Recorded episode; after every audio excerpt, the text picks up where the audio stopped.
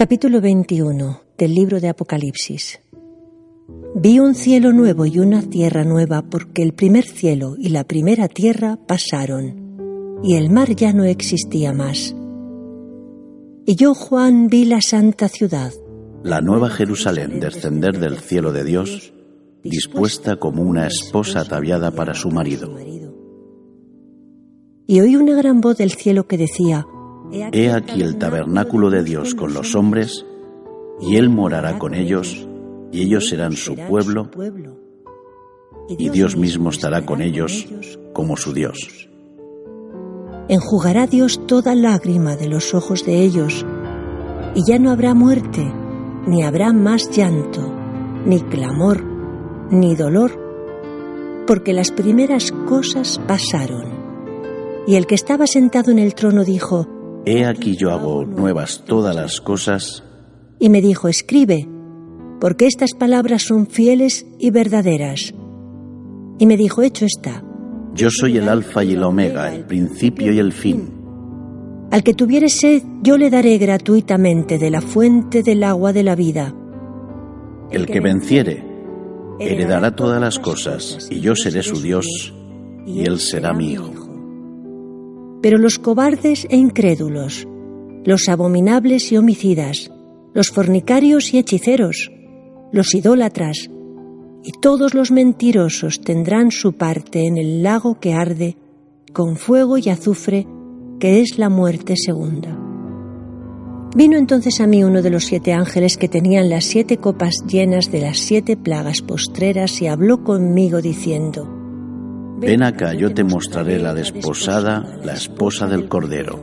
Y me llevó en el espíritu a un monte grande y alto y me mostró la gran ciudad santa de Jerusalén, que descendía del cielo de Dios, teniendo la gloria de Dios, y su fulgor era semejante al de una piedra preciosísima, como piedra de jaspe, diáfana como el cristal.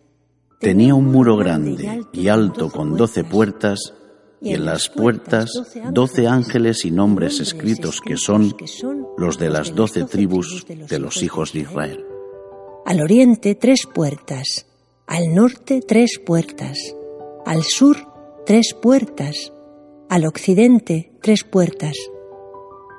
Y el muro de la ciudad tenía doce cimientos y sobre ellos los doce nombres de los doce apóstoles del Cordero. El que hablaba conmigo tenía una caña de medir de oro para medir la ciudad, sus puertas y su muro. La ciudad se halla establecida en cuadro y su longitud es igual a su anchura. Y él midió la ciudad con la caña, doce mil estadios de longitud, la altura y la anchura de ella son iguales. Y midió su muro, ciento cuarenta y cuatro codos de medida de hombre, la cual es de ángel.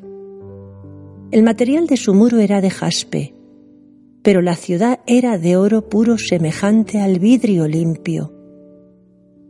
Y los cimientos del muro de la ciudad estaban adornados con toda piedra preciosa.